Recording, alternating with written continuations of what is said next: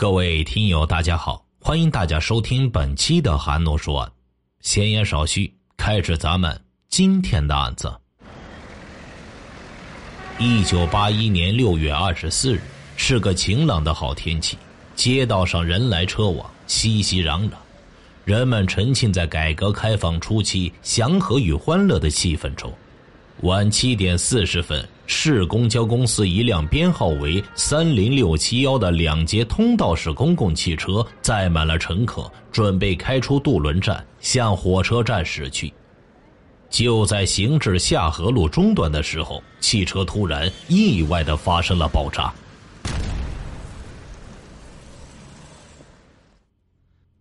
三百多名公安干警，不分男女，不分警种，从四面八方奔向现场。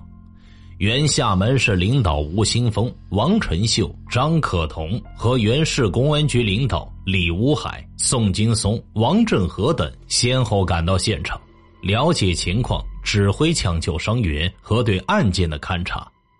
驻下部队也派出指战员火速赶来，帮忙维持秩序，保护现场。当夜，市委市政府召开紧急会议，对抢救伤员、组织破案、安定人心等迫在眉睫的工作进行具体部署。次日一早，市委市政府再次召开各部委办县区局领导干部会议，通报情况，部署抢救、破案和善后工作。消息传到北京和福州，时任中央政法委书记的彭真同志和福建省委第一书记向南同志发来指示，要做好善后工作，安定人心，抓紧破案。省公安厅厅长边新在厦门召开全省公安处局刑侦科长会议，在全省范围内布置破案工作。公安部刑警队副队长盛兴邦率首都技侦人员赶到厦门，省公安厅刑侦处也连夜派技术人员和侦查骨干赶到厦门，为增加侦破力量。一个由厦门市委副书记王晨秀、于明、副市长张正福、省公安厅副厅长林国恩、刑侦处副处长陈国礼、市公安局局长李武海。副局长宋金松等人挂帅，有一百四十三名公安干警参加的专案侦查队伍迅速成立，全省各地市县的专案侦破小组也相继展开工作。通过对被炸车辆的反复勘测，发现被炸公共汽车前厢左侧损害最为严重，其中前车厢左侧。单座第六座位右前方，距离右前椅角二十厘米的通道地板上有一个被炸出的大洞，洞下的车底钢梁自上而下被炸裂开，车轮外胎局部呈粉碎性破坏，轮毂凹陷，大洞下方的差速器和万向节内嵌有碎片布片，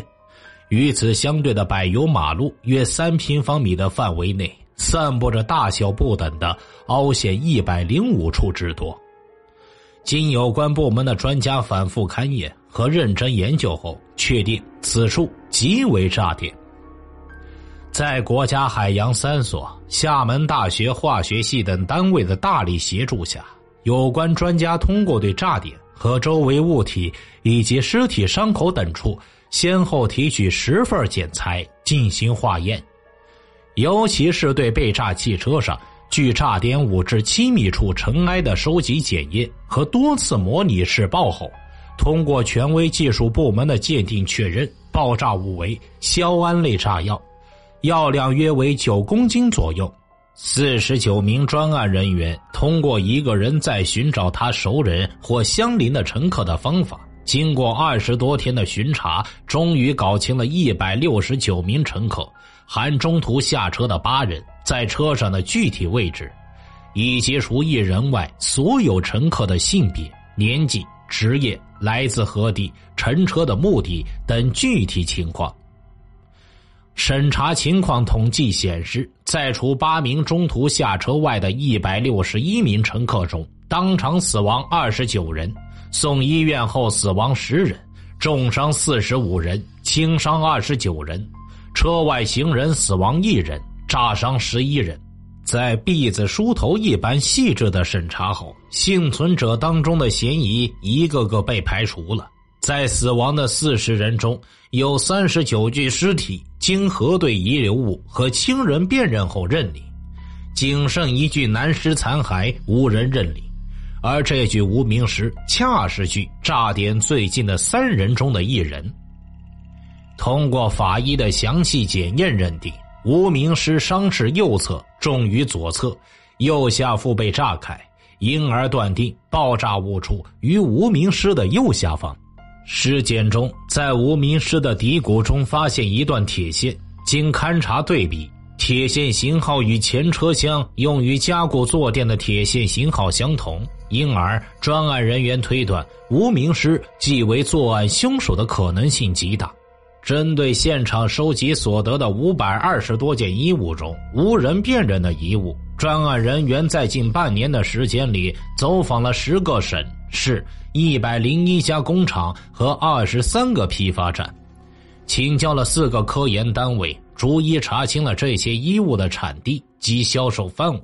并且经过认真检验对比，鉴别出十一件有可能是无名尸的衣物。其中，从差速器和万向节解体后发现的衣物残片，在清理现场中发现的两米长钢卷尺等五件物品，经专案组反复研究和多次模拟试验，被认定为炸前与爆炸物质于同一包装物内，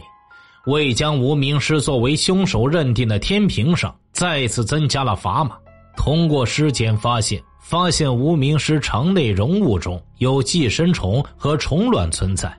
经专家鉴定，长期生活在农村的人感染此寄生虫的机会比较多，为此断定无名尸生前很可能生活在农村，提供了重要依据。通过公安干警采用个别访问、现场回忆等方法。不少乘客提供了许多爆炸前有关无名尸体具体的情况及有价值的线索。二十六岁的港口作业区女工刘某，我经过第六座的那个乘客时，他正抬头，看样子有二十六七岁，骨架比较粗，长平头发型，穿旧衬衣，不干净，左腿是拱起的，右脚踩在车板上。腿上放着一个黑提包，用双手护着，当时的神态是呆呆的。他的座位旁还放着一个旅行袋，我曾踢到过，感觉比较硬。十三岁的女学生陈某，第六座位上的那个人头发理得比平头长一些，穿偏白色的衬衣，好像老鼠灰的颜色，是旧的。座位旁放着一个旅行袋。有拉链颜色记不清了。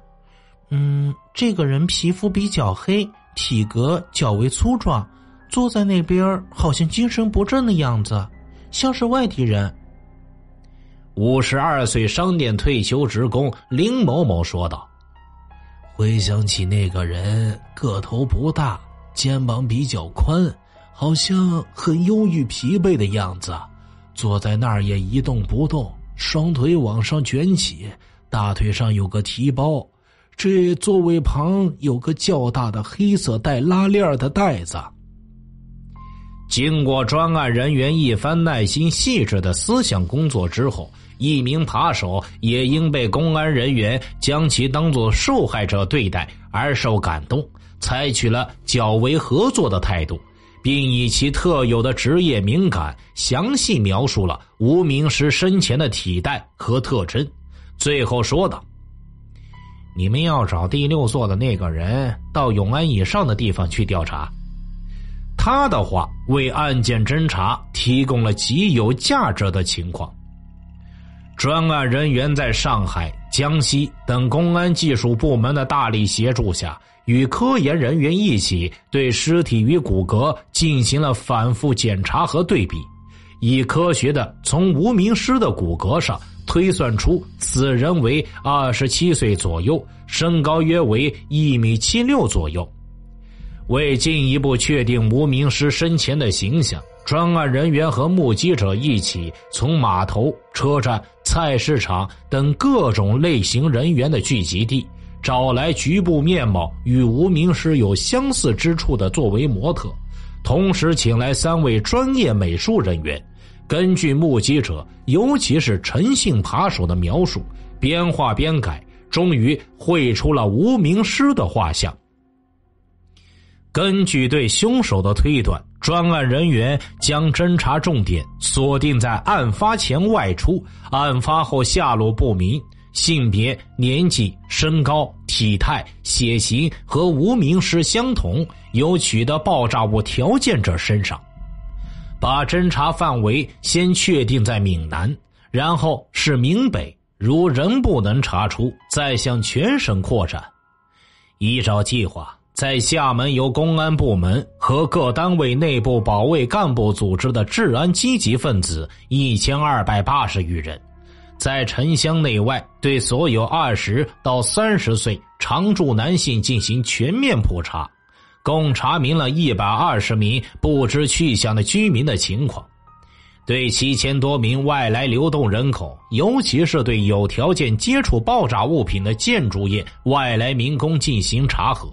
摸清了其中一百二十三名去向不明者的下落，对在六月二十日到二十四日到下的涉及二十四个省市自治区共一百五十五个县市的一千五百名外来旅客进行查证核实，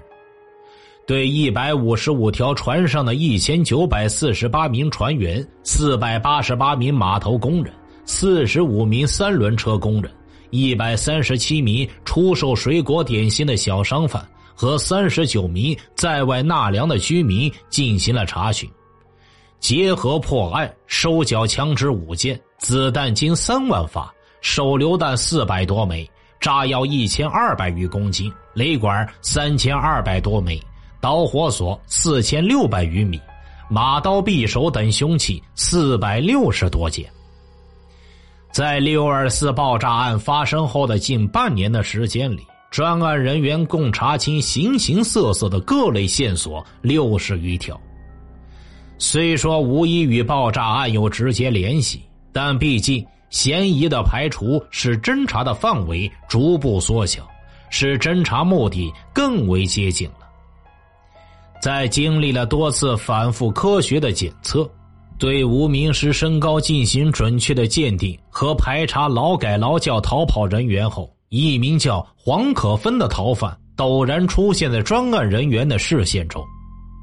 经查，黄可芬年仅二十八岁，身高一米七六，浙江省苍南县人，一九五三年八月出生，一九六七年随父母迁至福建省顺昌县白石村。一九七二年辍学务农和当临时工。一九七五年曾因伪造票证、非法炸鱼和偷摸等不法行为被顺昌县公安局拘留教育。一九七八年五月因结伙盗窃、买卖炸药、雷管等物被捕。一九七九年六月被判处有期徒刑五年。同年九月十七日。自宁化梁三港劳改农场逃跑后，一直下落不明。一九八二年一月六日，专案组经过慎重研究，决定将黄可芬作为重点侦查对象，展开全面细致的调查。在顺昌县白石村，专案人员从黄可芬的母亲和哥哥处了解到，黄可芬好吃懒做，经常四处炸鱼。自被判刑劳改后，就没再回过家里。与黄可芬同村的刑满释放人员吴某说：“黄小学毕业后就不务正业，经常到溪里炸鱼，对爆炸物品十分熟悉，还曾卖给吴三包炸药、几十枚雷管。黄是性情凶悍、胆大妄为，什么事都干得出来。曾倒卖过炸药的顺昌县某村农民高某反映。”他曾卖给黄可芬十九包炸药和七十多枚雷管。据他所知，黄还向另一人买过两包炸药和三百多枚雷管。在宁化县梁三港劳改农场，仍在劳改中并与黄可芬同住一间舍的林某交代，黄可芬出逃时带走了他常用的两米卷尺。黄可芬的二姐黄某及其子在调查中对专案人员曾说道：“黄逃跑后曾到他家来过两次，睡觉时穿的是红色运动衣裤。”专案人员在对黄可芬住处的雨鞋里发现的毛发进行检验后，认定黄可芬的血型为 A 型，与在爆炸现场采到的疑凶血迹检验结果相同。十四名专案人员在一个多月的时间里，分别查访了五个劳改农场，走访了浙江苍南和福建顺昌、福鼎等十多个县市。在当地公安机关的协助下，调查了一百二十八个与黄可芬有关的人员，初步认定无人认领的第四十具尸体就是黄可芬，他就是制造了六二四重大汽车爆炸案的重大嫌疑人。但是，案件调查到此并没有结束。一九八二年三月十五日，厦门木器厂的工人徐某。在为工厂仓库翻修屋顶时，发现了一只早已风吹日晒而干酥了的断掌。专案人员得到消息后，急忙赶到现场勘查。